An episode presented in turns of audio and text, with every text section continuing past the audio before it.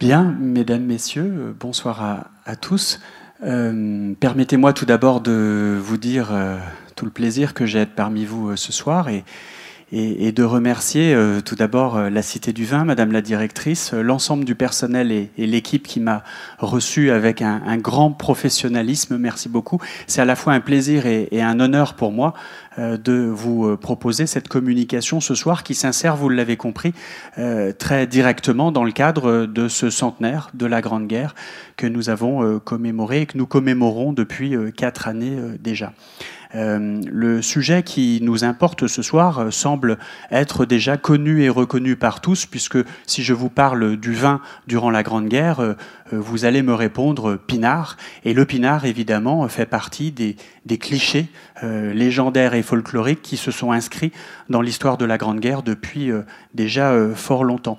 En réalité, lorsque l'historien s'interroge sur ce sujet, eh bien, il est d'emblée confronté à, une, grande interrogation, c'est celle de l'absence des travaux sur ce sujet. Si vous êtes euh, vous-même passionné de la Grande Guerre et si vous avez eu l'occasion de parcourir euh, les ouvrages concernant euh, cette période dramatique de l'histoire, eh bien, vous serez surpris de constater qu'il n'existe pas véritablement de travaux, très peu en tout cas, concernant euh, le pinard, le vin, les alcools, euh, en règle générale, qui ont été pourtant consommés sur le front en quantité tout à fait stupéfiante, et j'en parlerai tout à l'heure, car euh, ce dont on va parler aujourd'hui, c'est d'un alcool, le vin, mais qui a été consommé dans des proportions industrielles durant la Grande Guerre.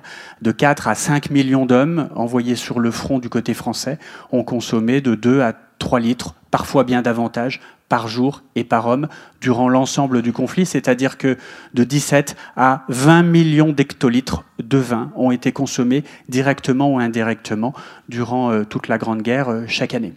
Donc euh, c'est un sujet qui n'est pas anodin, vous l'avez compris, mais qui est marqué par une étrange absence, c'est celle de l'absence des travaux historiques qui couvraient ce, sujet pourtant incontournable et, essentiel, euh, vous allez le voir euh, sur cette période. Alors le cadre de mon enquête eh bien, porte sur l'ouvrage que vous avez vu précédemment sur la, diapositive, euh, Le Pinard des Poilus, un ouvrage que j'ai présenté et publié il y a maintenant quelques années, et qui s'appuie sur des sources, des archives en grande quantité, car les archives ne manquaient pas sur ce sujet sont d'abord des archives privées, d'importantes archives privées qui sont détenues par euh, l'ensemble des familles, dans les caves, dans les greniers. Eh bien, on trouve une masse de correspondances, de carnets, de lettres de poilus innombrables qui, pour beaucoup d'entre elles, en fait, témoignent euh, de la consommation euh, de l'alcool en particulier, mais d'une façon générale du cadre de vie et de, la vie quotidienne des poilus sur le front pendant l'ensemble de la guerre. Et puis, il y a les archives publiques, les archives publiques qui sont là aussi extrêmement importantes sont les archives des municipalités, des, départements, et puis euh, les archives nationales et les archives du ministère euh, de la Défense au fort de Vincennes, qui regorgent en fait de documentation qui pour la plupart euh, n'avaient jamais véritablement été exploitées concernant la vie quotidienne des soldats sur le front et plus spécifiquement de la consommation euh, des, rations solides et liquides, c'est ce que je vais vous présenter euh, euh, tout à l'heure. Donc une masse d'archives considérable qui nous permet d'avancer sur la connaissance en fait de ce sujet de façon assez, assez précise. Les enjeux, vous l'avez compris, sont des enjeux qui recouvrent la guerre. En fait, parler du vin et parler du pinard pendant la guerre, c'est avoir une clé de lecture tout à fait originale pour redécouvrir la Grande Guerre, mais d'une façon, euh, disons, assez singulière. Donc le vin va nous aider à comprendre en fait comment les hommes ont pu tenir sur le front pendant aussi longtemps, comment ils ont pu être euh, engagés au combat, parfois dans des conditions euh, tout à fait exceptionnelles, et, aussi euh, comment euh, le vin a, pu avoir des conséquences en fait euh, sur les hommes, sur la discipline, sur le moral, sur la santé, et des conséquences aussi sur l'après-guerre, sur le niveau d'alcoolisation des troupes durant la guerre et ses conséquences, y compris sur la population civile. J'essaierai de vous en parler au cours de, de cette communication. Voilà pour une présentation assez, assez sommaire. la première des choses, lorsqu'on s'interroge sur le pinard des poilus, c'est tout d'abord les innombrables textes qui existent sur le vin durant la guerre, je l'ai dit. Je vous en propose un ici, manuscrit, et je vais le lire avec vous. Il débute par Hommage au vin. Ce texte est l'un des plus célèbres textes concernant le vin durant l'entre-deux-guerres. Il date du 27 juillet 1935. Et écoutez ce qu'il dit. De tous les envois faits aux armées au cours de la Grande Guerre, le vin était assurément le plus attendu, le plus apprécié du soldat. Pour se procurer du pinard, le poilu bravait les périls, défiait les obus, narguait les gendarmes. Le ravitaillement en vin prenait à ses yeux une importance presque égale à celle du ravitaillement en munitions. Le vin a été pour les combattants le stimulant bienfaisant des forces morales comme des forces physiques. Ainsi a-t-il largement concouru à sa manière à la victoire. Curieux texte, 1935. On est au cœur, vous savez, d'une immense crise vitivinicole en France. Hein. Le vin se vend mal, très mal, et euh, des personnages emblématiques. Euh, très connus, immensément connus, font la promotion et la propagande du vin à cette époque. Ce personnage, il n'est pas anodin puisqu'il est considéré alors comme l'un des très grands vainqueurs de la guerre, héros de Verdun. Je veux parler du maréchal Pétain, euh, qui euh, fait euh, beaucoup parler aujourd'hui encore. Et eh bien, maréchal Pétain, durant l'entre-deux-guerres, c'est l'un des, personnages qui va être l'un des grands promoteurs de, la consommation et de la promotion, en tout cas du vin, durant, euh, durant l'ensemble de la période. Ce qui nous frappe lorsqu'on s'interroge sur euh, le vin durant la guerre, c'est les innombrables supports de propagande qui ont pu véhiculer son image.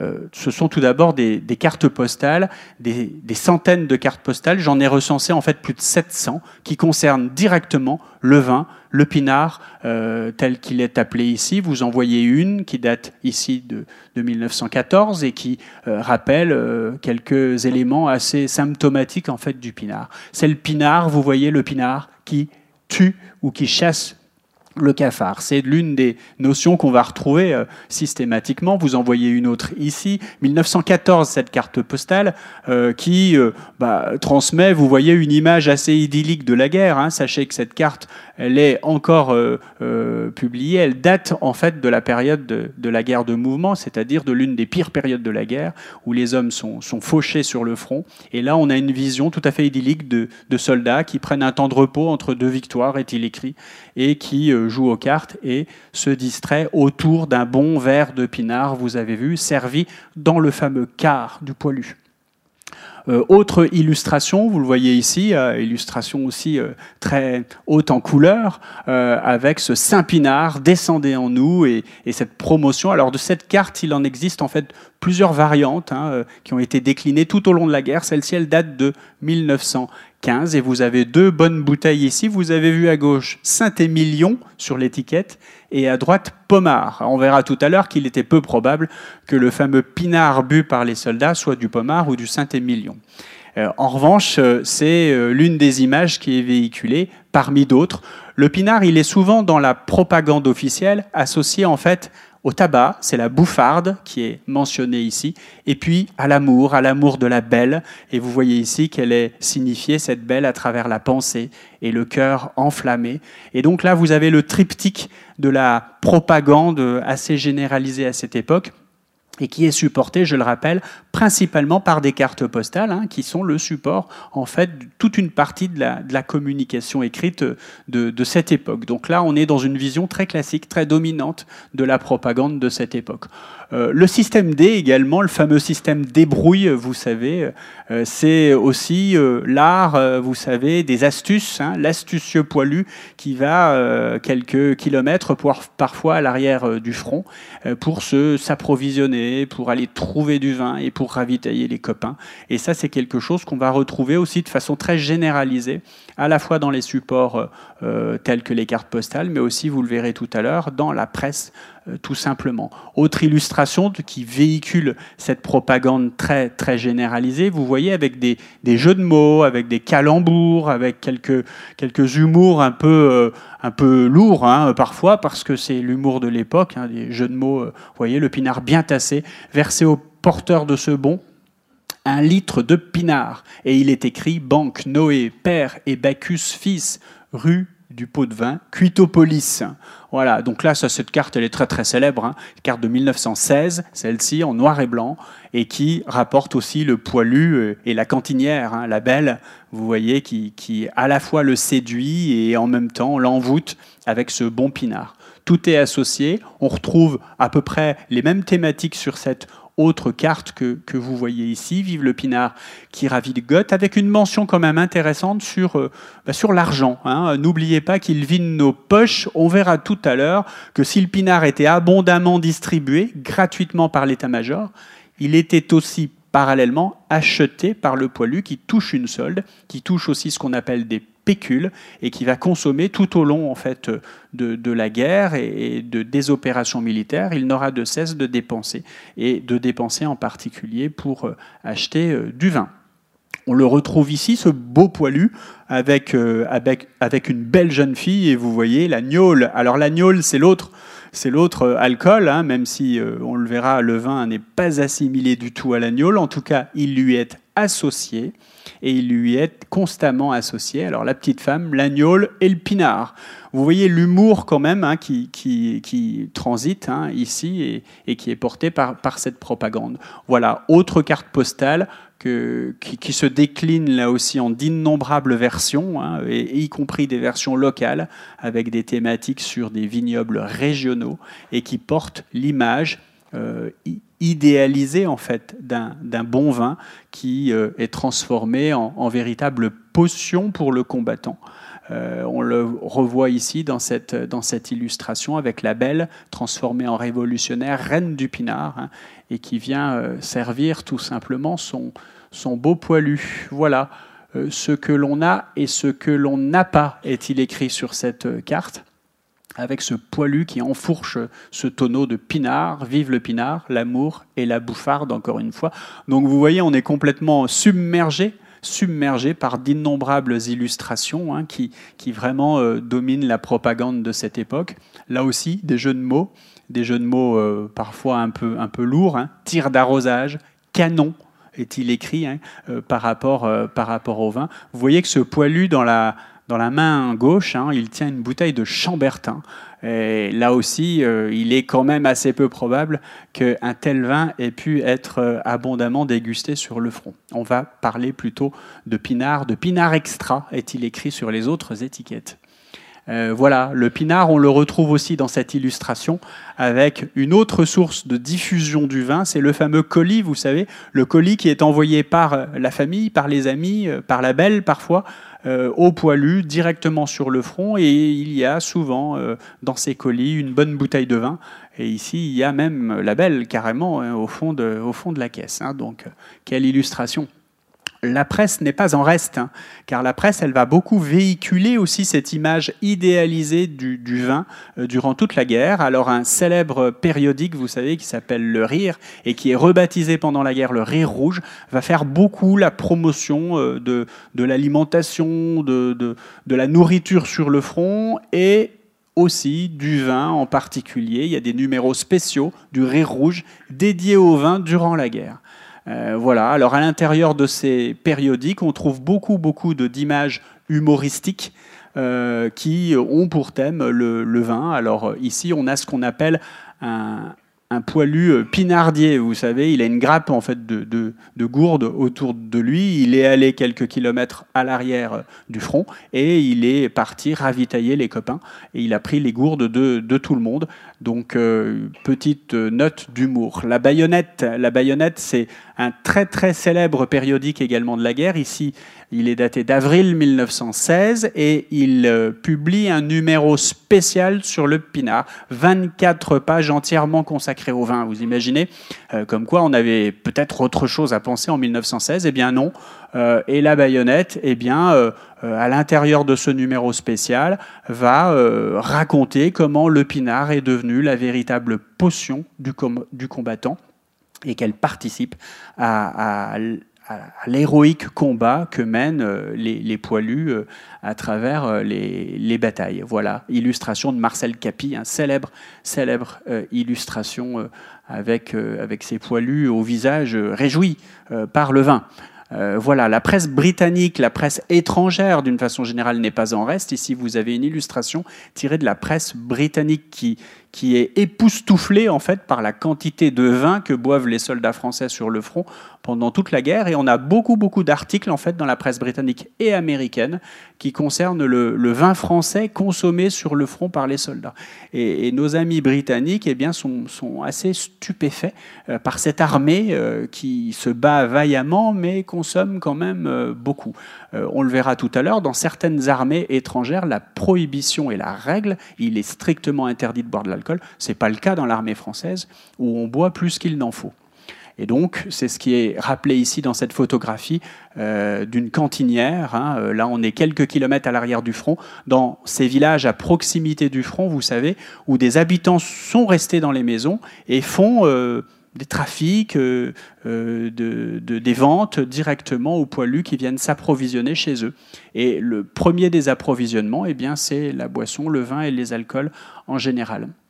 La musique n'est pas en reste dans cette propagande, dans cette déferlante de propagande, et vous savez que parmi, parmi les, très célèbres musiques qui ont marqué la Grande Guerre du côté français, eh bien, il y a cette, cette fameuse Madelon. En réalité, il y a deux euh, versions de la Madelon. Il y a une version de 1914 qui date du printemps 1914 et qui a été popularisée par les poilus durant la guerre, et puis il y a une version de 1919 qui est la, Madelon de la Victoire, ça s'appelle, hein, qui est une seconde version postérieure, mais qui toutes deux font la promotion extraordinaire du vin, euh, avec les fameuses paroles de Louis Bousquet. Alors je ne vais pas vous la chanter ce soir parce que sinon je vais, je vais vider la salle instantanément, mais euh, c'est une chanson que vous avez tous de toute façon euh, à, l'esprit avec cette carte postale qui illustre, vous voyez, la, mode, la Madelon, c'est cette cantinière évidemment qui, qui, séduit le, le, le, beau, le beau poilu.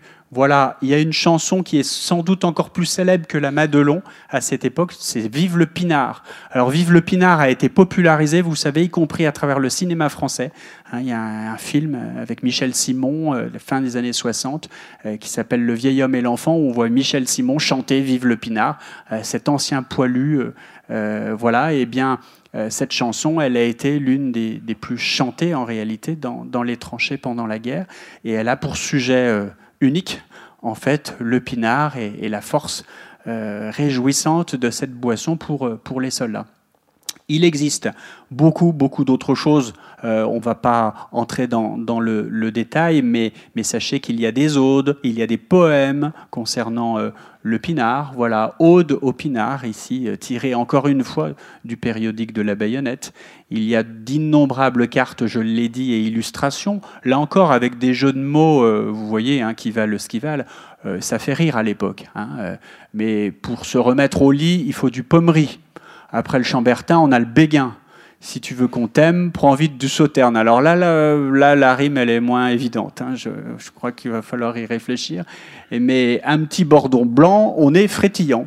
Bon, on est vraiment dans une vision, euh, vous voyez, humoristique et idéalisée, comme c'est le cas ici avec cette bonne et belle cantinière hein, qui biberonne euh, littéralement euh, voilà deux, deux poilus et, la personne qui a envoyé cette carte à son poilu elle a écrit vous voyez en manuscrit en haut à droite c'est bon hein vive le pinard donc voilà on est vraiment dans dans quelque chose qui est censé remonter le moral euh, évidemment de, du soldat voilà, là encore, sur la Champagne. Alors on a beaucoup, beaucoup de supports également qui sont ludiques. Hein, c'est le cas ici.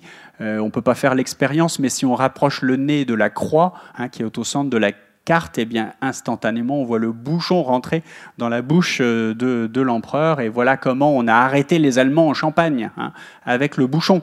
Euh, bien entendu, et on a beaucoup, beaucoup de, cartes ludiques et humoristiques sur des thématiques spécifiquement vitivinicoles.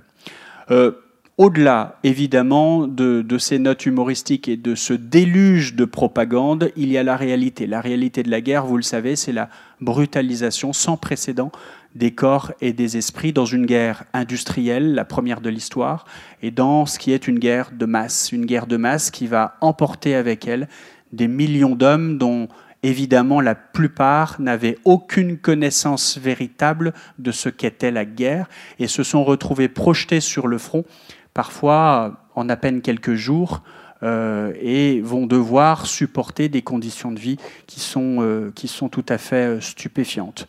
Dans ces, dans ces conditions, le vin, vous l'avez compris, n'a pas été une boisson anodine. Il n'est pas anodin que l'on ait distribué autant de vin systématiquement aux hommes durant euh, tout ce conflit. Jamais auparavant, euh, du vin ou des alcools en général n'auront été distribués systématiquement dans de telles proportions euh, au moment de conflit. Alors on le sait, le vin et les alcools ont été distribués euh, durant les périodes de guerre et de combat euh, depuis l'Antiquité aux soldats. En revanche, là, on dépasse par l'échelle tout simplement euh, toutes les, mesures connues auparavant. On va engager une, un dispositif de, d'alcoolisation des troupes à une échelle industrielle sans précédente. Et, c'est bien l'originalité du sujet. Un petit rappel, un petit rappel sur le contexte, car c'est lui qui va décider en fait du poids et du rôle du vin durant la guerre. Ce petit rappel pour vous dire que cette guerre, même si elle était attendue depuis très longtemps, eh bien, elle se déclenche avec une rapidité foudroyante. En quelques jours, vous le voyez, 1er, 2, 3 août, eh bien, la France se retrouve non seulement en guerre, mais à devoir euh, envoyer des troupes euh, en masse sur le front dans des conditions euh, parfois totalement improvisées. Et c'est ce que, c'est ce que l'on voit à travers, euh, vous voyez cette photographie ici, hein, de cette marée humaine de jeunes garçons, de jeunes hommes, hein, qui ont reçu leur ordre de mobilisation et qui vont, après être passés par la mairie où on les a assignés, eh bien, vont être conduits dans les gares où ils vont devoir en quelques jours regagner les lieux de casernement. Parfois, après quatre ou cinq jours euh, de, d'entraînement, de, manipulation et militaire, eh bien, ils seront projetés directement sur des zones de combat. Tout va très vite. Et ce qui est stupéfiant, et ce que nous disent les archives, c'est que dès le départ, vous avez des phénomènes d'alcoolisation, y compris dans l'enrégimentement en fait de, de, ces hommes. Regardez ce texte. Rapport des services spéciaux, ministère de l'Intérieur, sur le départ des réservistes. Nous sommes le 6 septembre 1914, secret. Et l'inspecteur qui est chargé d'établir ce rapport écrit Au moment du départ, des réservistes ont si bien bu que dans certains régiments, les hommes sont arrivés dans un état affreux. Dans un dépôt d'un de nos grands ports de guerre, où l'on était à chaque instant obligé d'appeler les hommes de garde pour maîtriser et ligoter des soldats pris d'accès de délirium très mince ou de rage folle causée par l'alcool. On en mettait dans des cellules ou des cabanons, mais il y en avait tant qu'il fallait les lier sur leur lit pour les remettre hors d'état de nuire. Un jeune soldat m'a affirmé qu'en une seule nuit, il en avait compté 100 ainsi ligotés. Donc vous voyez, euh, on est euh, déjà dans la première phase de la guerre avec des scènes qui semblent quand même préoccuper euh, directement le ministère de l'Intérieur, qui établit ici un exemple de rapport quand même inquiétant. Euh, pour le comprendre, ce document, il faut se rappeler que après quelques semaines de combat seulement, début du mois de septembre 1914, la France est dans une situation dramatique, sans doute l'une des situations les plus dramatiques de son histoire. Après quatre semaines de combat environ, le désastre est total, total. La France aurait pu, aurait dû perdre la guerre à la fin du mois d'août. Et la réalité, elle s'inscrit dans les chiffres. 300 000 morts début du mois de septembre 1914. Euh, le seul 22 euh, août 1914, 27 000 morts en une journée. 27 000 morts en une journée. Le désastre est tellement effroyable que l'état-major, à la fin du mois d'août 1914, est convaincu que le front va se désintégrer, que des unités entières sont au seuil de la révolte, que des hommes vont peut-être abandonner le combat et que s'il y a dislocation du front, s'il y a rupture à l'est du front, alors les troupes allemandes, les troupes prussiennes vont déferler sur la France et prendre Paris. Et pour les plus anciens, alors, euh, c'est la réminiscence, vous savez, des périodes de guerre civile, de la Commune de Paris, la désintégration possible du pays. La grande peur de l'état-major et du monde politique à cette époque, elle s'articule sur cette période de fin août, début septembre 1914.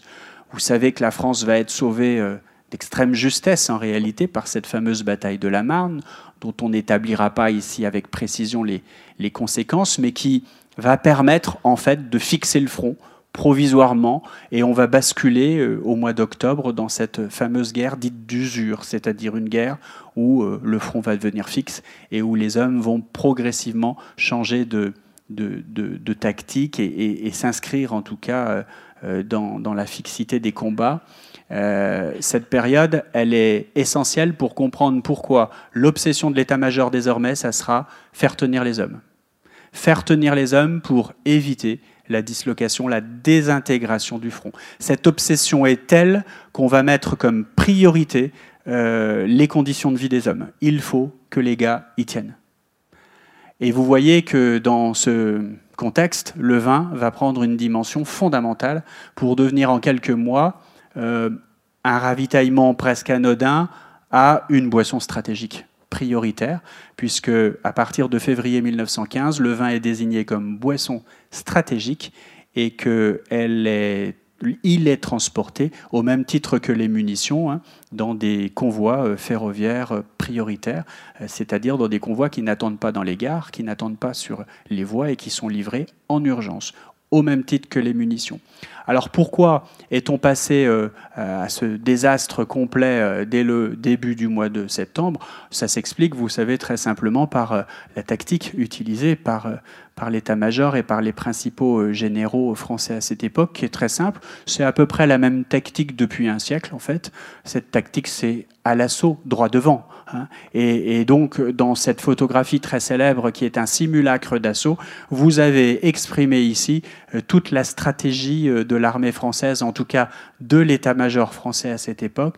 Droit devant, les hommes doivent attaquer, et c'est par un sursaut héroïque et par une vitalité au combat que la France l'emportera sur l'Allemagne.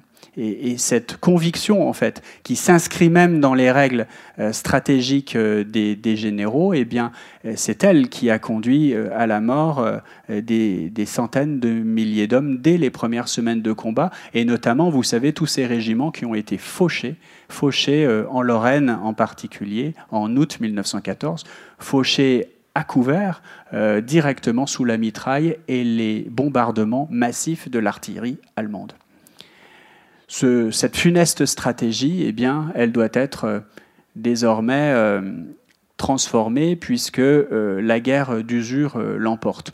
On avait prévu avant-guerre en fait un, système de ravitaillement vers l'est qui était alimenté par 11 voies ferrées. Ça, c'était prévu dès le printemps 1914 en cas de, guerre fixée sur, sur le front.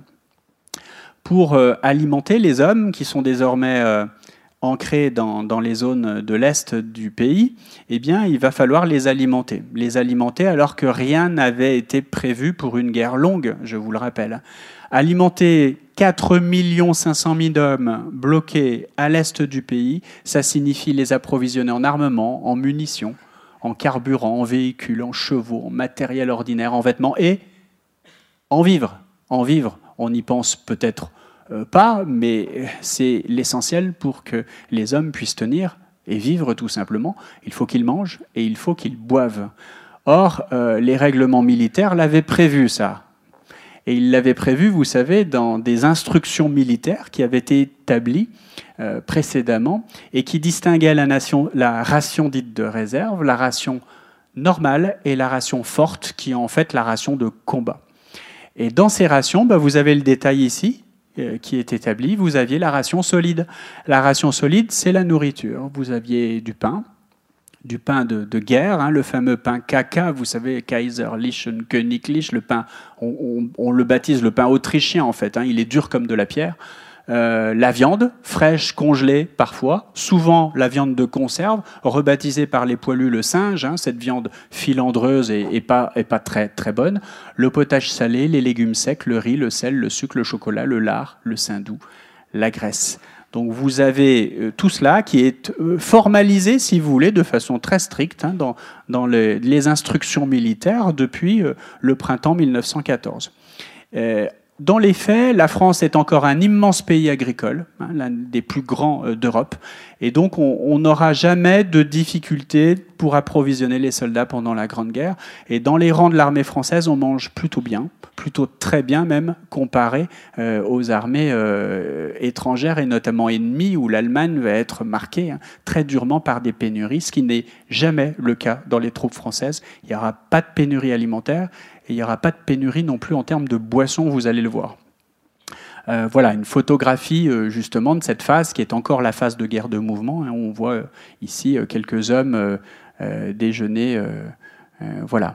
L'instruction du 2 avril 1914, elle désigne également des rations dites liquides. Alors les rations liquides, évidemment, hein, rations là aussi de, distinguer hein, selon, selon la, la, disponibilité des troupes et leur position. Les rations liquides, euh, tout simplement, elles sont, euh, fixées, elles sont, euh, elles sont énumérées également. Vous voyez, nature des liquides café torréfié, café vert, bière ou cidre, eau de vie ou rhum, vin. Vous voyez, c'est quand même assez précis. Alors, ce qu'on remarque tout de suite dans cette liste, c'est qu'on a quand même pas mal de boissons exotiques. Hein. Et, et, dans le cadre de la guerre, au moment où la guerre sous-marine va s'enclencher au, au cœur euh, des, combats en 1917, évidemment, il va devenir de plus en plus difficile de s'approvisionner en, café, en bière, en, bière, euh, pourquoi pas, mais en rhum, euh, ça, va être, ça va être plus compliqué. Dans la liste qui vous est proposée ici, vous comprenez bien qu'une seule boisson se distingue très clairement des autres, c'est le vin. Pourquoi? Parce que la France est à cette époque le pays du vin et le pays des buveurs de vin, mais pas seulement, la France est le premier producteur exportateur, importateur, consommateur mondial de vin.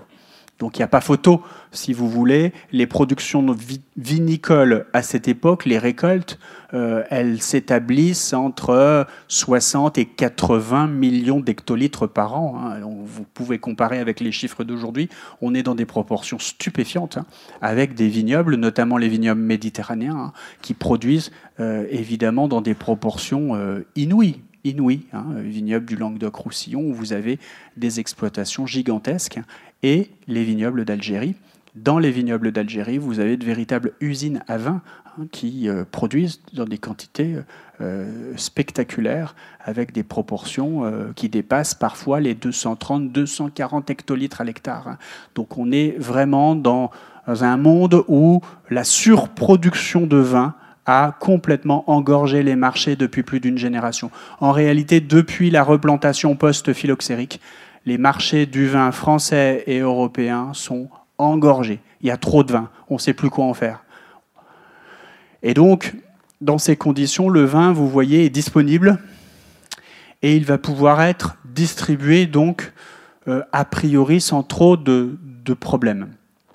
En réalité, il faut le rappeler, le vin, c'est déjà une boisson nationale. Euh, une boisson nationale très coutumière en France, puisqu'elle accompagne même l'éducation des enfants depuis le plus jeune âge.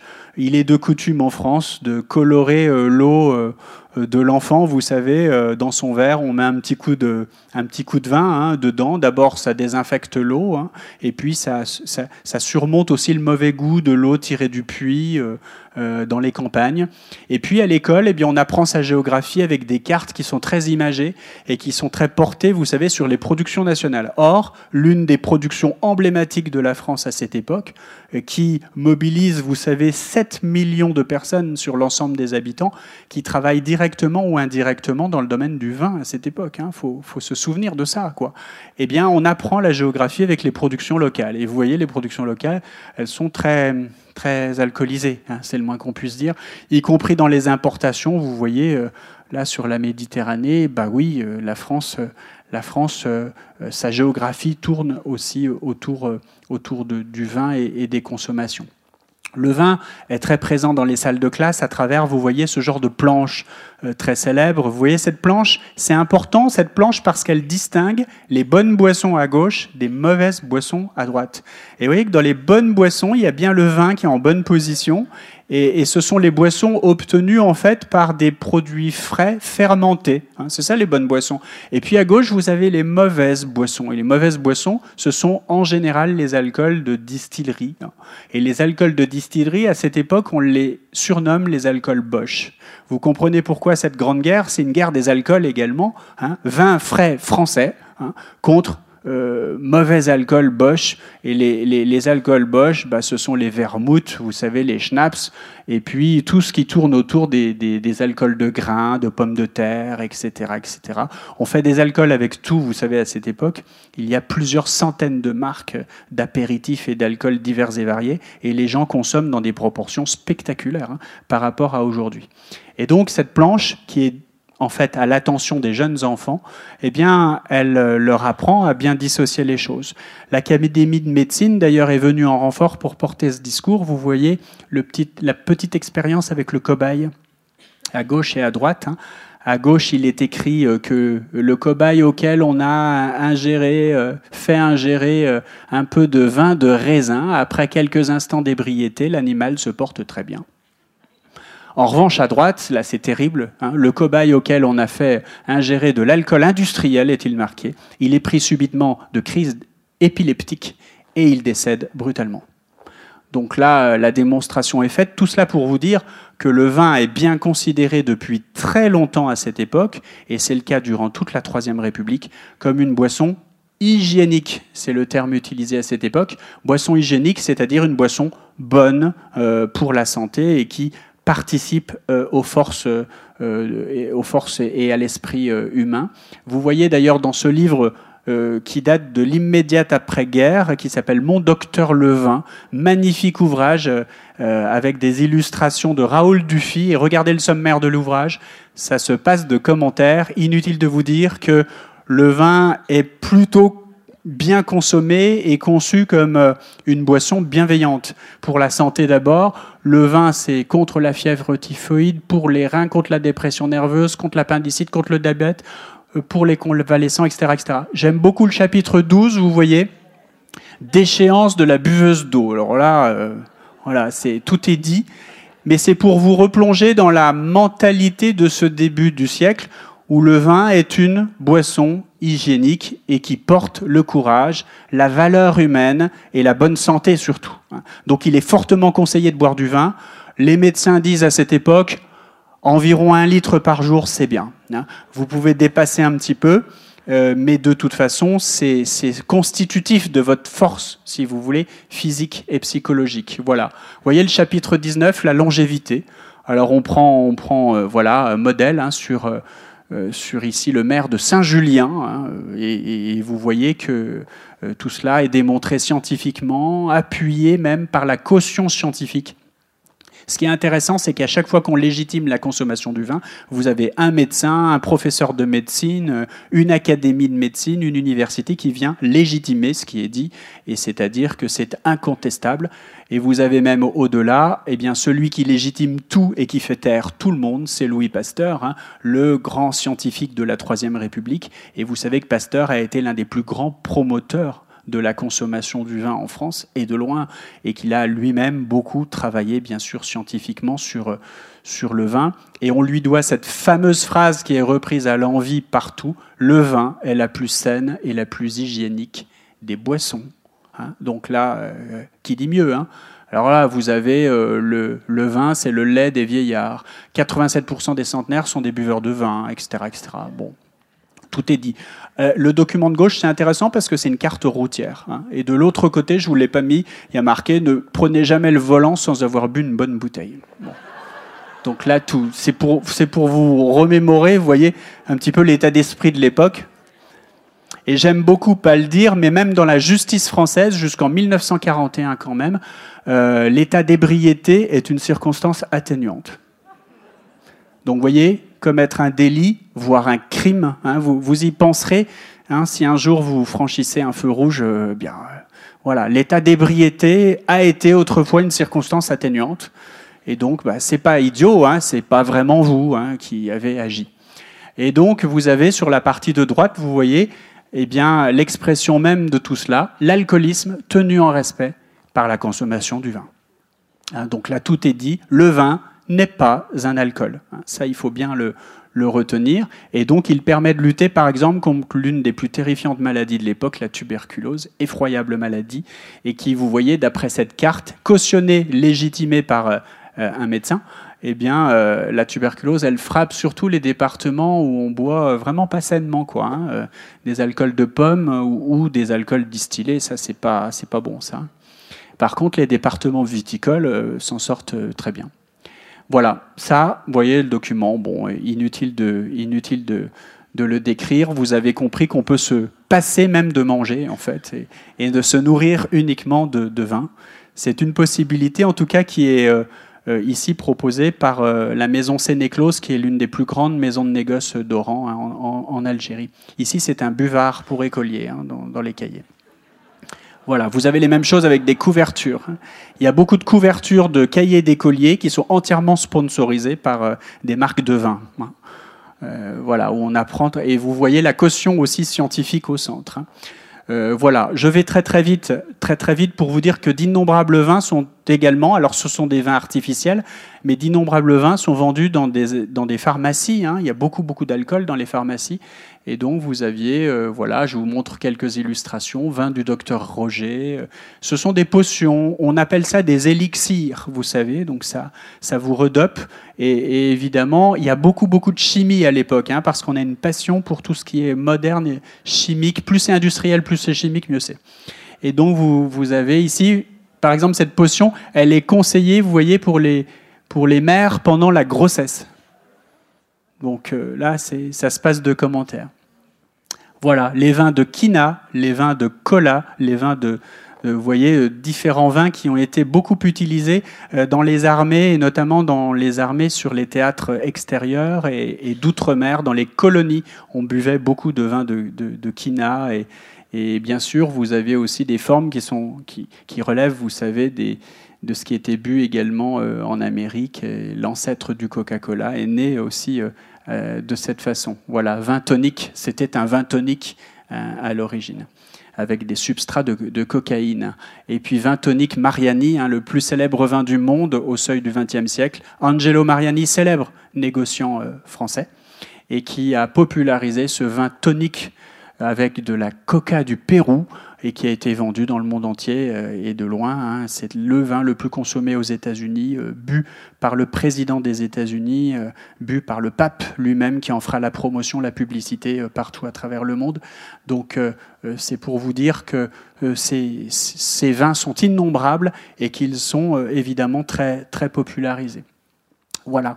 Euh, dans les rangs de l'armée française, si l'on revient à 1914, eh les instructions prévoient que chaque homme a droit gratuitement à un quart de vin par jour.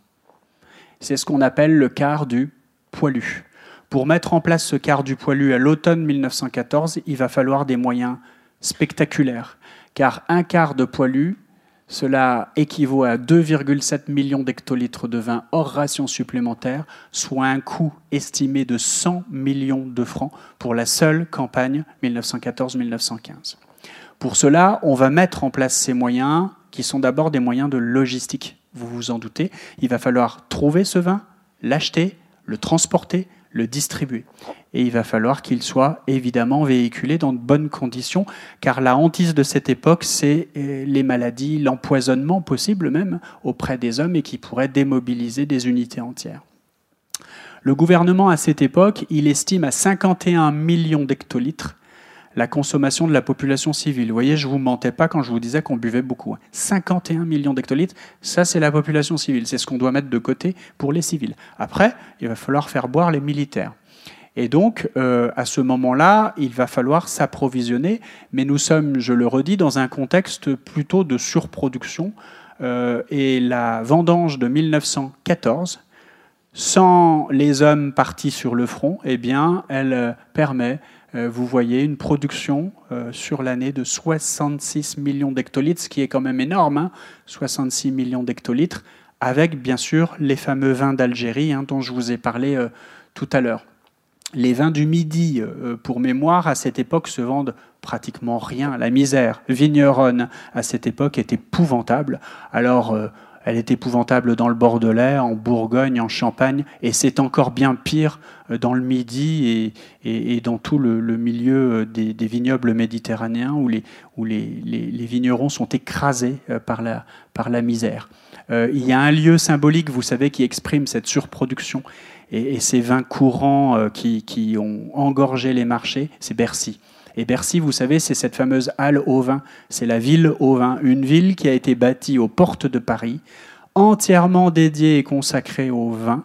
Et c'est à Bercy, en fait, que tous les vins étaient stockés avant d'être vendus sur le premier marché mondial de consommation, euh, qui est Paris. Et tous les vins affluaient par voie fluviale ou ferroviaire à Bercy. Il n'en reste pratiquement plus rien aujourd'hui. Hein où vous aviez des milliers et des milliers de chais hein, et de caves de négociants en fait. Et euh, Bercy, euh, c'est là aussi où on mélangeait les vins, hein, euh, où un vin entrait sous un nom, il sortait sous un autre. bon, c'était très très aléatoire. Bercy était symbole de fraude, hein, d'escroquerie, ce qui n'est plus du tout le cas aujourd'hui. Vous l'avez compris. Sept ans avant la guerre, sept ans avant la guerre, il y a eu les grandes révoltes du Midi et vous savez, ces révoltes ont été les révoltes vigneronnes les plus incroyables de l'histoire. Hein.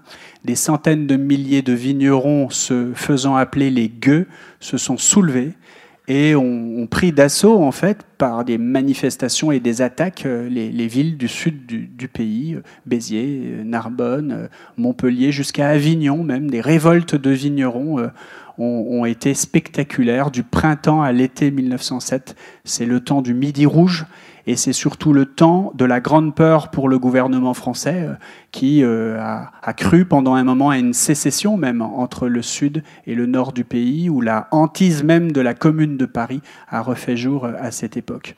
J'entre pas dans le détail, mais c'est important parce que nous sommes sept ans avant la guerre et que les régiments militaires à cette époque sont des régiments provinciaux et que donc l'état-major saura très bien en 1914 où placer les régiments du Midi.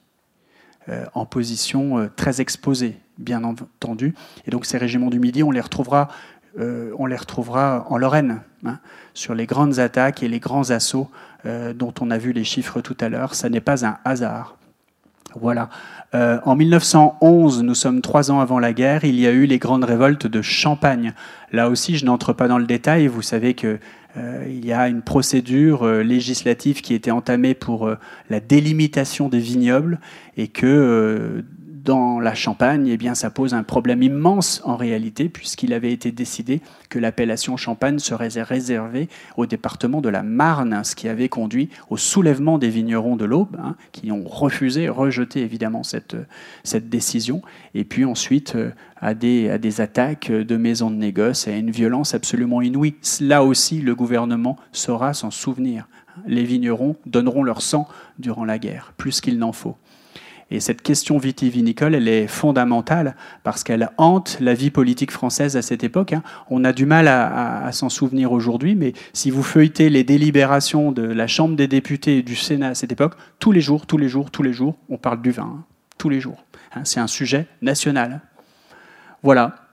Pour approvisionner les hommes, euh, l'état-major va bénéficier d'emblée, dès l'automne, euh, d'un don euh, spectaculaire des coopératives et vignerons du Midi qui vont offrir à l'armée française, joli coup d'héroïsme, 200 hein, 000 hectolitres de vin offerts par le Midi, dont 100 000 hectolitres offerts par le seul département de l'eau de l'Hérault. Pardon. Et, donc c'est ce vin qui va d'abord servir de base pour former ce qu'on appelle le, pinard, hein, et qui va d'abord être distribué aux hommes. C'est ce vin du Midi.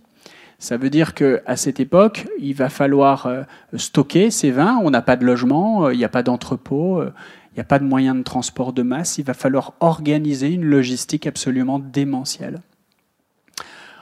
sans entrer dans le détail, pour la campagne 1914-1915, vous le voyez sur ce graphique, eh bien, vous avez une organisation qui se met en place. Ce qu'il est important de retenir, c'est que le vin se vend à budget direct, par adjudication publique, ou de gré à gré. Vous avez donc des officiers de l'intendance qui vont parcourir les vignobles français et acheter directement auprès des professionnels. La plupart du temps, ça se fait donc de façon euh, assez informelle et c'est euh, le prix, euh, le prix même du professionnel qui, qui, l'emporte.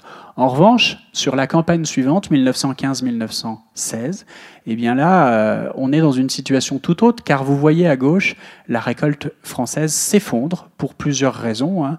D'abord parce qu'on manque de main-d'œuvre, mais aussi parce qu'il y a des pénuries épouvantables dans les vignes. On manque de tout. On manque de cuivre, on manque de fer, on manque de papier, on manque de liège, on manque de verre, et on manque évidemment de main-d'œuvre. Euh, et, la récolte, vous voyez, s'effondre en 1915, 20,5 millions d'hectolitres. En 1916, 45 millions d'hectolitres. Ce sont des récoltes très insuffisantes. On entre alors dans ce qui s'appelle la crise du pinard, hein, ce que la presse baptisera la crise du pinard. On va voir une spéculation qui va évidemment exploser. Euh, on va voir la qualité du vin aussi qui va se détériorer gravement. Et on devra faire appel à des, à des réquisitions et à des achats extérieurs. Ça, c'est totalement nouveau en France. On passe de, 30 ans de surproduction à tout d'un coup plus assez de vin. C'est du jamais vu. Hein. C'est du jamais vu. On va acheter des vins donc à l'étranger de façon massive, en Espagne, au Portugal, euh, et puis des productions également venues de Grèce et parfois du Chili et d'Argentine.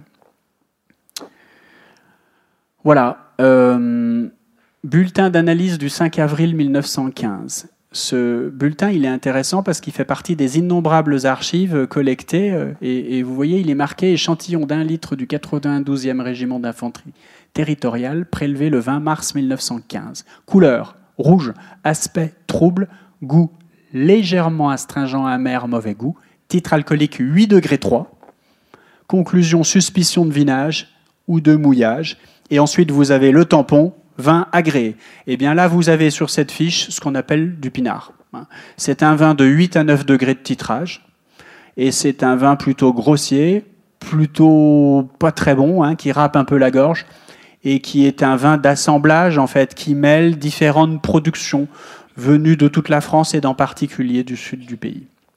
Voilà. si on fait autant d'analyses et de contrôles sur les vins, c'est parce qu'on a cette obsession, hein, cette hantise de l'empoisonnement, je l'ai dit tout à l'heure, et donc les vivres et les boissons en particulier sont rigoureusement sélectionnés, testés, et on fait beaucoup, beaucoup de, contrôles énormément de contrôles. C'est la hantise, vous savez, de l'espion allemand qui aurait réussi à, à, passer la frontière pour empoisonner les vivres des soldats. Ça, c'est une hantise permanente de l'état-major. Donc c'est une chance pour l'historien parce qu'on va retrouver précisément toute la composition et en tout cas les analyses, pas toujours très précises comme c'est le cas là, de ce qu'était du pinard. Voilà. Dès le départ, on met en place ce qu'on appelle des stations-magasins. Les stations-magasins, ce sont de gigantesques centres euh, euh, semi-industriels, euh, composés surtout d'entrepôts, et qui vont servir à stocker le matériel et les vivres euh, qui seront ensuite redéployés sur le front. Vous avez en 1915 23 stations-magasins. Elles sont à proximité de gares, de nœuds ferroviaires, et elles vont servir donc à stocker notamment des quantités astronomiques de vin venus de tout le pays. Euh, dans ces stations-magasins, vous avez ce qui s'appelle le vin de l'intendance, c'est-à-dire le vin gratuit distribué aux hommes, le fameux quart du poilu.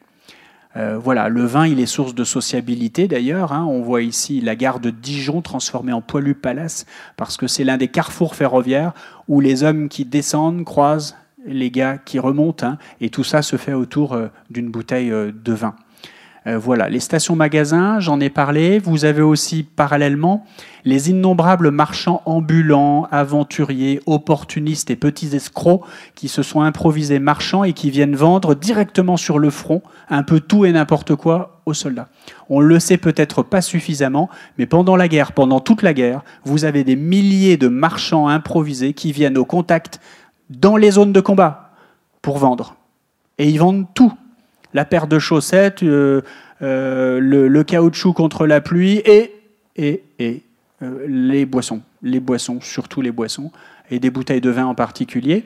Et donc ces marchands improvisés pullulent sans que les autorités militaires puissent faire quoi que ce soit. La gendarmerie est complètement dépassée pour ce qu'il en reste. Et donc pour répliquer contre ces marchands, l'état-major met en place une institution nouvelle qui s'appelle celle des camions bazar. Et la photo que vous voyez ici, c'est un camion bazar.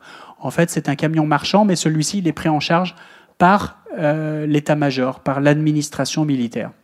Vous avez vu cette photo quand même stupéfiante, hein, avec les poilus qui se jettent sur le camion Et si vous voyez bien, euh, ce que distribue l'homme qui est dans, le camion, ce sont des bouteilles hein, qui. C'est pas du vin de l'intendance, c'est du vin acheté en plus, en supplément, acheté pour quelques centimes, pour trois fois rien. Voilà la photo ici prise sous un autre angle de vue. Vous avez parallèlement l'organisation des coopératives. Elles sont mises en place par les différentes unités sous l'autorité du général commandant de référence et euh, qui permettent aux soldats de s'approvisionner sur le front à très très bas prix pour avoir du vin en supplément. Donc vous voyez, il y a plusieurs circuits. C'est pour ça que c'est très difficile de savoir combien les poilus ont véritablement bu, parce qu'il euh, y a plein de façons de s'approvisionner, soit gratuitement, soit très très peu cher. Autre façon encore, le poilu pinardier, on en a parlé tout à l'heure, hein, c'est celui qui va à l'arrière pour ravitailler les copains. Et il est parti, vous voyez, celui-là avec plein de gourdes autour de, sa tenue. Voilà, ça s'appelle ça la corvée du pinard. Belle corvée pour aller chercher un peu de vin. Ici aussi, la corvée du pinard, vous voyez, euh, avec ces hommes qui sont partis dans les villes et villages les plus proches. Ici, une, unité de zouaves, un groupe de zouaves, voilà, qui s'approvisionne auprès d'une cantinière qui leur a mis un peu de vin de côté. Ici encore, une cantinière à sa fenêtre, vous voyez, qui est en train de servir à boire euh, aux soldats venus s'approvisionner. Là, on l'a déjà vu. Euh, ce qui est à noter, c'est que dès le mois de novembre 1914, le grand quartier général des armées demande que ces approvisionnements en vin puissent, permettre, puissent être augmentés d'une demi-ration par homme et par jour pour l'ensemble des troupes. Vous voyez, on n'a pas attendu longtemps. Novembre 1914, vous avez déjà une sollicitation en, vue de doubler les rations pour les hommes. Ça, c'est extrêmement, euh, bien sûr, euh, euh, particulier. Ça signifie qu'il y a cette volonté d'essayer d'entretenir les modes de vie des hommes sur, sur le front. L'arrivée du pinard sur le front, l'un des stimulants de la bataille, vu comme tel par la presse que vous voyez ici. Et puis, février 1915, eh bien, c'est fait. La ration est doublée février 1915, nous passons, c'est ce que dit le texte, à un demi-litre gratuit par jour et par homme. Euh, il est noté qu'on va pouvoir avoir des compléments également, euh, euh, qui seront des compléments donc remboursables ou des compléments à, à bas coût. Enfin, ce document est très important parce qu'il précise que les généraux commandant les armées conservent toute latitude conformément au règlement en vigueur, pour prescrire à titre de supplément gratuit toute distribution de vin auto qu'ils jugent utile. Ce texte, il est très très important parce qu'il vous précise que certes, il y a les rations, euh, il y a les approvisionnements des hommes par eux-mêmes, mais il y a aussi la latitude qu'ont les généraux de pouvoir stocker par eux-mêmes des vins pour leurs unités et les distribuer selon le calendrier de leurs opérations. Vous voyez ce que je veux dire. Donc on va avoir dans certaines unités, évidemment, une consommation supérieure de celle du voisin. Et vous comprenez également que les troupes de choc, en particulier l'infanterie, eh bien, va être euh, beaucoup plus approvisionnée que toute autre unité, incontestablement, et c'est bien euh, ce qui va se passer. Voilà, il y a ce pinard, ce vin un peu, un peu euh, disons, frustre, et puis il y a, il y a les vins fins, J'en ai parlé tout à l'heure en vous disant qu'il était peu probable qu'un poilu ait pu boire du Saint-Émilion. Eh bien, peut-être que si, quand même, car il y a deux rations exceptionnelles euh, dans, l'année. Ce sont les rations de, dites de fête. Et les rations de fête, c'est la ration du 1er janvier et la ration du 14 juillet. Dans certaines unités, il y a même une troisième ration de fête, c'est celle de Pâques. Et lors de ces rations de fête, eh bien, les poilus ont droit à une bouteille de vin fin pour quatre soldats. Et cette bouteille de vin fin, ça a pu être un grand Bordeaux, un grand Bourgogne. La plupart du temps, c'est un champagne. Et pour beaucoup d'hommes, c'est la première fois de leur vie qu'ils vont pouvoir déguster un vin qui sort de l'ordinaire, un vin fin, un vin d'excellence, offert parfois par des maisons de négoce, par des domaines, par des châteaux, aux troupes françaises et qui vont approvisionner les, unités pour les rations dites de fête. La ration de fête, vous savez, on la retrouve si vous avez de la correspondance de vos ancêtres euh, qui parlent, euh, qui parlent de la consommation. Alors là, regardez bien les dates. La ration de fête, euh, le poilu, il la mentionne toujours comme étant une ration inoubliable et il s'en souviendra jusqu'à la fin de ses jours. alors ce document, on ne va pas le lire en totalité, c'était juste pour vous montrer comment on faisait les à l'époque. Là, c'est un général, le général commandant Ragnaud, qui écrit La première armée doit recevoir 116 500 bouteilles de champagne, jambon, orange, cigares, confiture, pain d'épices, vin ordinaire. Deuxième armée, 72 000 bouteilles de champagne, idem. Troisième armée, etc., etc., etc. C'est pour vous dire que tout ça, on fait les comptes, hein, et on va ensuite s'approvisionner. C'est stupéfiant, vous savez, en termes de logistique, parce que quand on dit qu'il faut une orange par homme, ça signifie que si vous avez 5 millions d'hommes sur le front, il vous faut 5 millions d'oranges. Et il ne vous les faut pas le 2 janvier, hein, il vous les faut le 1er janvier. Et donc il faut une organisation, une planification absolument stupéfiante hein, pour aller chercher tous ces produits, pour les livrer à temps et pour que toutes les unités soient bien approvisionnées, parce que sinon ça, peut, ça pourrait très mal tourner, on le verra tout à l'heure. Voilà, je passe très très vite hein, sur les bouteilles achetées par rapport aux bouteilles données. Hein. Bon, euh, voilà. Euh, c'est quand même euh, ici principalement acheté, donc directement sur un budget alloué par le gouvernement. Et puis ici, ce sont des textes qui, je les passe très très vite hein, pour pas perdre de temps, euh, mais ce sont des textes qui euh, expriment toutes les difficultés qu'ont les maisons de négoce pour euh, pouvoir approvisionner les demandes qui sont faites par l'état-major, et notamment en Champagne en particulier, qui est un vin très spécifique, où le transport est rendu difficile, et où surtout on a besoin de verre, on n'a pas le choix, il faut des bouteilles de verre. Hein. Et là, le verre vient vraiment à manquer. Voilà, y compris sur la main-d'œuvre. des main une main-d'œuvre considérablement réduite et sur l'ensemble des, des, matières qui sont nécessaires à la production. Voilà, insuffisance de la main-d'œuvre. Je passe très vite ici parce que euh, vous avez compris le, sens de tout cela. La logistique, c'est 15 000 hectolitres par jour pour 200 euh, wagons foudre, 5,5 millions d'hectolitres par an, soit environ 75 000 wagons foudre mobilisés chaque année. Donc c'est absolument gigantesque. Et je vous l'ai dit tout à l'heure, hein, le vin, euh, les wagons euh, citernes, les wagons foudre transportant le vin portent, vous voyez cette euh, annotation ici, à ne pas différer, wagon de la guerre, ravitaillement en vin, et il est prioritaire sur les voies, c'est-à-dire qu'on a interdiction de faire attendre ces convois, hein, parce que les denrées sont périssables et parce que le vin est attendu, il est très attendu. Voilà, distribution par camion automobile. Euh, les stockages de vin euh, dans, dans, les, dans les différents euh, camps, et puis les rations ici avec l'utilisation de main-d'œuvre féminine, ce qui étonne la presse britannique, avec l'utilisation de, de, prisonniers de guerre autrichiens, allemands, ici sur des fûts vides évidemment, hein. on évite quand même tout, toute approche des prisonniers avec des, des denrées sensibles, Ici, euh, prisonnier Bosch est-il écrit, vidant des wagons foudre, vous voyez dans, dans, la presse, dans la presse française. Et puis ici, toujours dans la presse, vous voyez ce qu'a consommé un poilu en deux ans de guerre, et il est écrit 20, 350 litres, mais en réalité non, le poilu a, a bu 350 litres de vin, mais ça c'est le vin de l'intendance, mais il a consommé bien davantage en moyenne que 350 litres en deux ans, puisqu'il a consommé des vins en plus des vins de, de l'intendance. Quelques illustrations? Euh, voilà, pour conforter tout ce que je vous ai dit, euh, service de santé. Service de santé, c'est assez stratégique parce qu'ils ont, ils ont de l'alcool en, très très grande quantité. Voilà, les foudres, vous voyez, qui vont permettre de stocker ces vins. Je vous parlais de logistique tout à l'heure. Les fameux wagons foudres, ici, pour le transport euh, du, du pinard. Et puis, la crise du pinard, je l'ai évoqué tout à l'heure, c'est-à-dire cette rupture de l'année 1916 qui va plonger dans le désarroi vraiment euh, tout, euh, tout, le dispositif en fait. On voit apparaître une détérioration de la qualité des vins, un appel au marché non administré et puis un appel aux importations. Je, l'ai dit tout à l'heure. voilà. Alors, quelques députés s'en émeuvent, et parmi eux, il y a Édouard Barth. Alors, pour les passionnés du vin, vous connaissez Édouard Barth. Hein. Il est surnommé le député du vin. Hein. Il est député de l'Hérault, et, Édouard Barth, il est surtout membre, euh, enfin président de la commission des boissons, euh, d'abord à, la Chambre des députés, et il est président, euh, président fondateur même de l'Office international du vin qui devient l'OIV.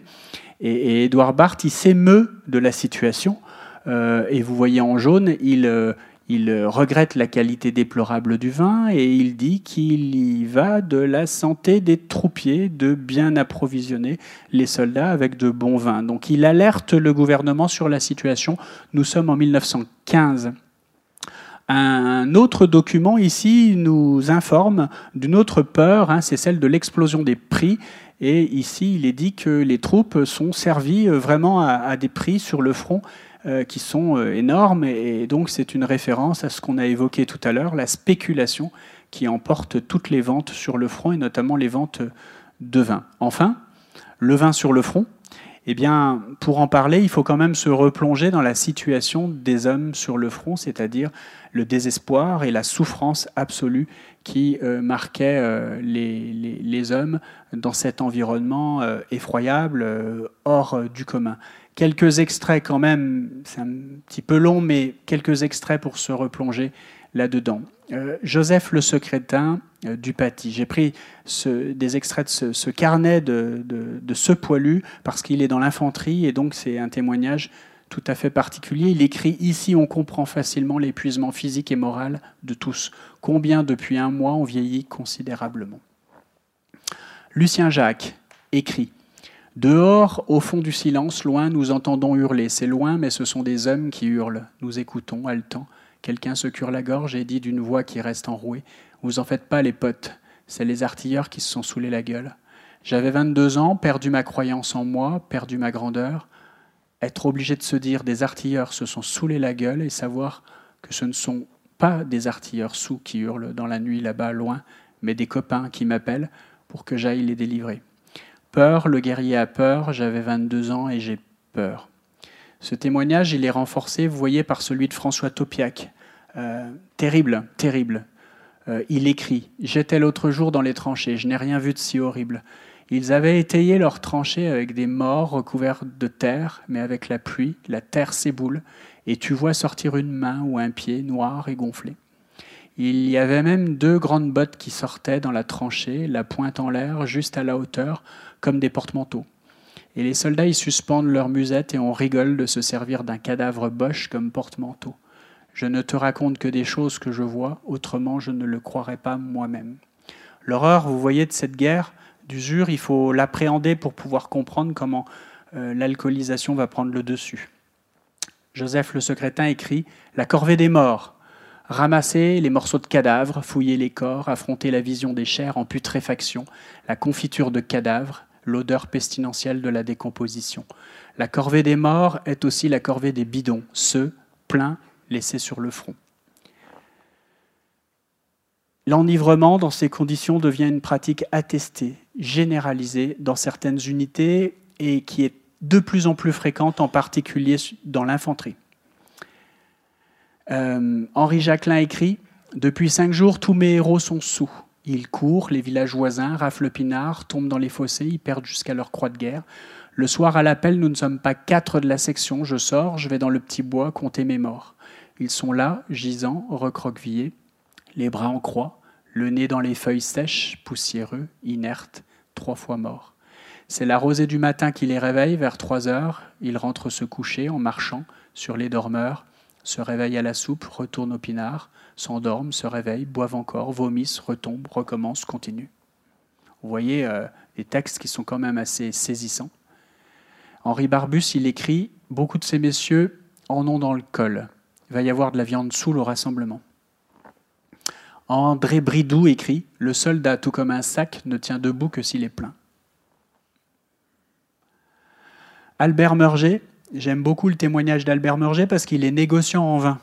Donc il sait ce que c'est. Il écrit Depuis ma rentrée de permission, je n'ai pas arrêté de vadrouiller. Heureusement que le pinard n'a pas manqué et croit qu'il y en a du bon aussi quand le bidon tient 2 litres. C'est un petit clin d'œil là, le bidon tient 2 litres. C'est un petit clin d'œil parce que les poilus avaient pris dès le départ l'habitude d'augmenter le volume de leur bidon artificiellement pour obtenir un quart supplémentaire. Tous les poilus tiraient, vous savez, une balle à blanc dans leur bidon, ce qu'ils déformait, et donc ils gagnaient un quart, parfois un petit peu plus. Cette solde mensuelle a été aussi arrosée copieusement. Je ne me savais pas encore aussi capable d'avaler tant de pinards, écrit Murger. Télégramme chiffré du général Joffre cette fois à l'état-major, 1916. Chaque commandant garde la responsabilité d'apprécier l'opportunité d'utiliser les rations qu'exige la situation. Donc vous voyez, en une phrase, ici, on comprend comment le vin est en train de devenir un outil de la guerre. un outil de la guerre qui va participer à entretenir évidemment les, les, hommes sur le front et les désinhiber. Télégramme chiffré, Général Bove, à l'état-major de Chantilly, hautement secret. Demande allocation d'une ration d'eau de vie en supplément à la ration forte pour toutes les troupes des premiers corps d'armée coloniales, première ligne et éléments rattachés, le jour de l'attaque.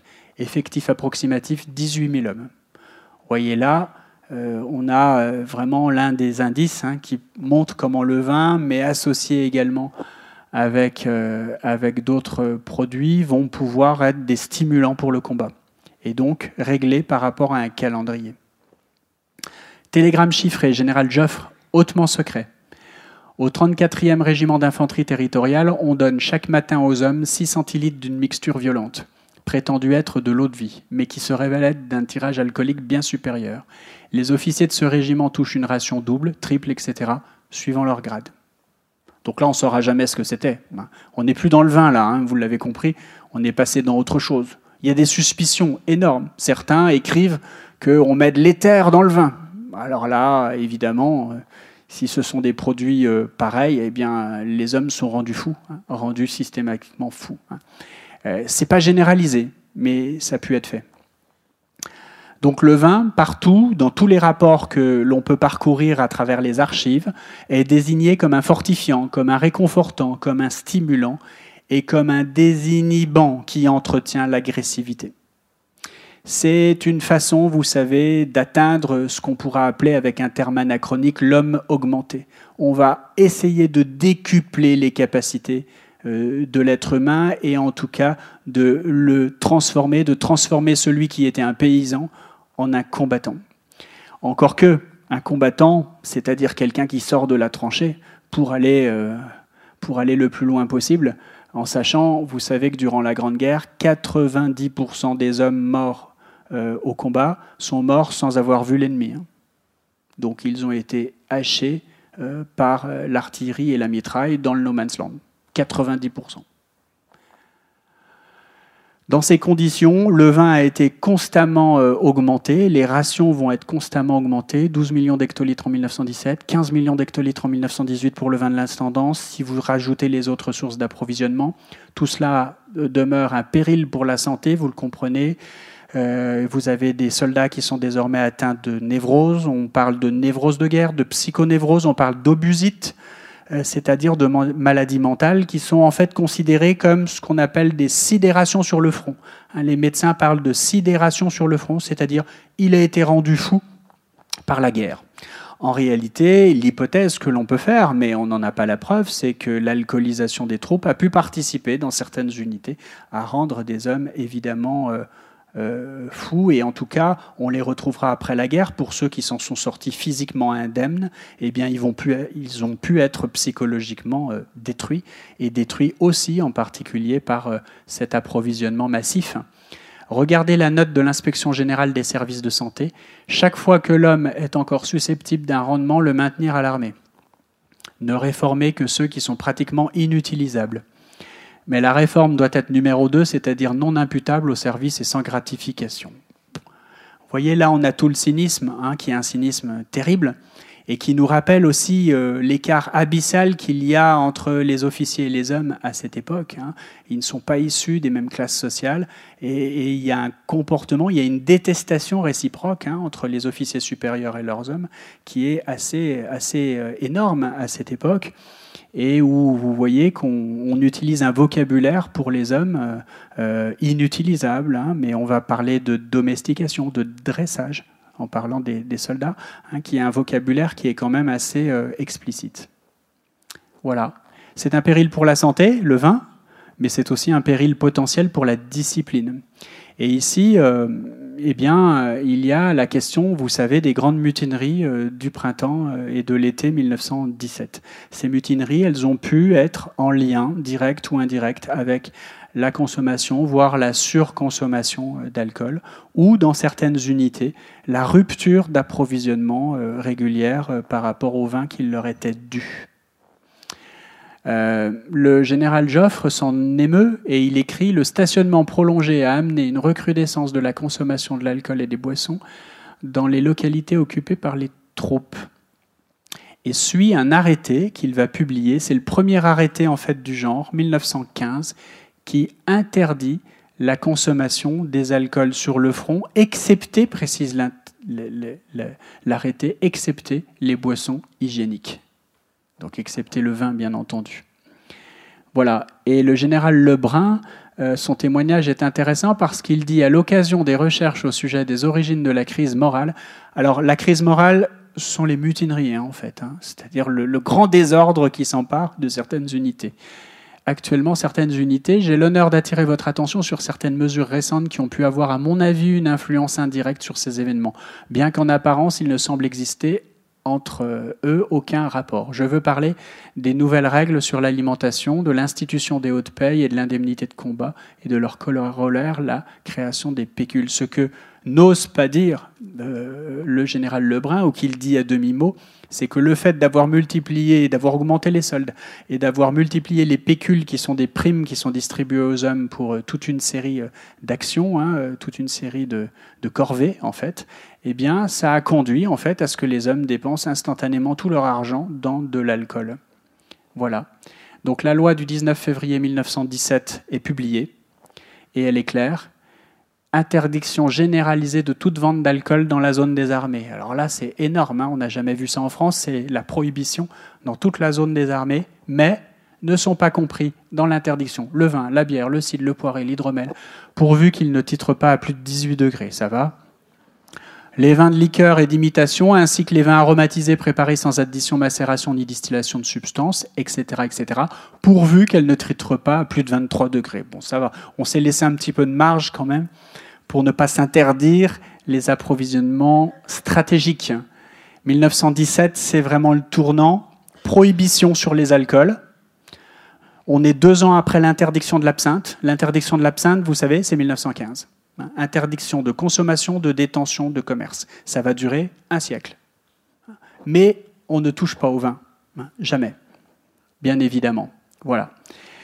Enfin, et pour terminer, et 1918, 1918, la victoire, et cette victoire, elle va être commémorée, célébrée autour du vin qui est élevé au rang de, de pinard patriotique, de boisson nationale patriotique. On parle du père pinard de la victoire.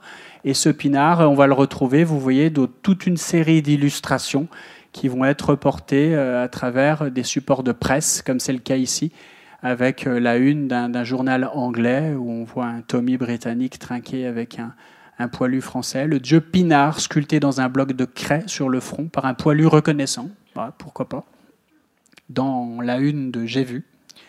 Et puis, bien sûr, le retour des, vignobles d'Alsace, hein, euh, si longtemps attendus, ces glorieux vignobles sont racontés dans cette une spéciale du Petit Journal. Le Petit Journal a titré plus d'une dizaine de fois à la une sur le Pinard hein, pendant, pendant la guerre. Et ici, en 1919, il titre sur le retour des grands vignobles de l'Alsace. On retrouve cela ici dans cette illustration avec euh, l'Alsacienne et ses poilus. Et puis enfin, pour terminer, je, voulais vous dire que la guerre ne s'arrête pas en 1918 parce que 1919 dont on commémorera le centenaire l'année prochaine, eh c'est la grande année de la conférence de la paix à Paris et à Versailles. Et c'est dans ces six mois qui vont séparer janvier du 28 juin 1919, signature du traité de Versailles, qu'on va établir les principaux traités. Et dans les débats qui animent les diplomates et les experts sur les traités, eh bien, on va intégrer euh, la nouvelle réglementation française qui est en gestation à cette époque. Vous savez, c'est la fameuse loi sur les appellations d'origine dont on fêtera les 100 ans le 6 mai prochain, qui invente les appellations d'origine en France et qui va révolutionner le paysage vitivinicole français. Eh bien, cette loi, elle est débattue et discutée pendant la conférence de la paix. Pourquoi?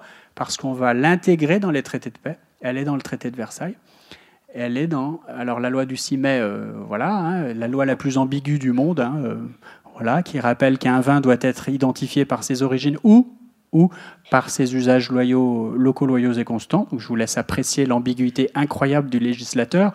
Euh, charge ensuite au juge, puisque ça sera une application judiciaire, d'interpréter cela. Et puis la loi, ben, on la retrouve, en tout cas ces mentions sont explicitement intégrées dans les clauses du traité de Versailles, du traité de Sèvres, du traité de Trianon, de tous les traités d'après-guerre. C'est astucieux de la part des Français puisque ça permettra d'exporter la législation française et de l'imposer à tous ses partenaires. C'est comme ça que les appellations d'origine vont être euh, imposées très rapidement en fait à l'ensemble de l'Europe. Voilà. Et puis je voulais aussi faire un petit clin d'œil à ce qui suit ensuite la guerre euh, se perpétue euh, durant l'entre-deux-guerres et, donc euh, jusqu'en 1939, la nouvelle déclaration de guerre.